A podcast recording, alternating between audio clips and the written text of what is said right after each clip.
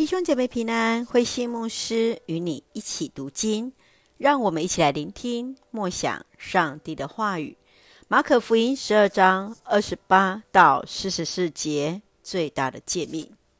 马可福音十二章二十八到三十四节，经学教师向耶稣询问最大的诫命是什么？这是因为在当时有三百六十五条禁止的命令。两百四十八条肯定性的一个条例，总共有六百一十三条的法条。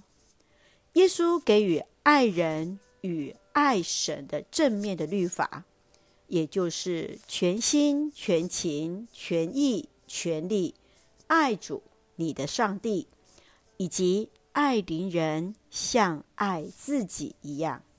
在三十五到三十七节。耶稣用反问的方式来询问大家：基督是大卫的子孙吗？基督是从大卫肉身血脉而生，却仍是大卫的主，是因为耶稣他自己就是上帝的儿子。三十八到四十节，耶稣来提醒门徒，当提防经学教师。因为他们喜欢居首位，贪爱钱财，表里不一。他们用外在的虔诚来掩饰内在的贪婪。四十一到四十四节是寡妇的奉献。耶稣所称赞的是，人是从他们的财富当中捐出有余的，寡妇则是把自己全部的生活费用都献上了。让我们一起来看这段经文与默想，请我们一起来看十二章四十四节。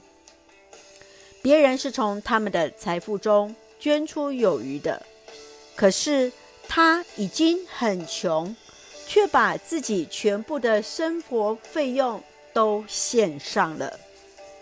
耶稣分享最大的诫命就是敬神爱人。提醒门徒们当提防经学教师假冒为善。接续从寡妇的奉献教导学生，当从上帝的眼光来看人。人们所看见的是金额的大小，上帝所看的是人的心意。这位寡妇没有人可以依靠，却是全心全意的来爱主上帝。将他生活所需的生活费用都献上了。奉献必须是发自内心对上帝爱的回应，不是奉献的金额，而在于奉献的态度。亲爱的弟兄姐妹，你用什么样的态度来奉献呢？深愿我们一起学习寡妇奉献的精神，一起用十二章三十节作为我们的金句。你要全心、全情、全意、全力爱主你的上帝。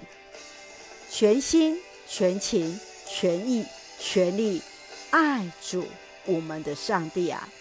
一起用这段经文来祷告。亲爱的天父上帝，感谢上帝丰盛的慈爱。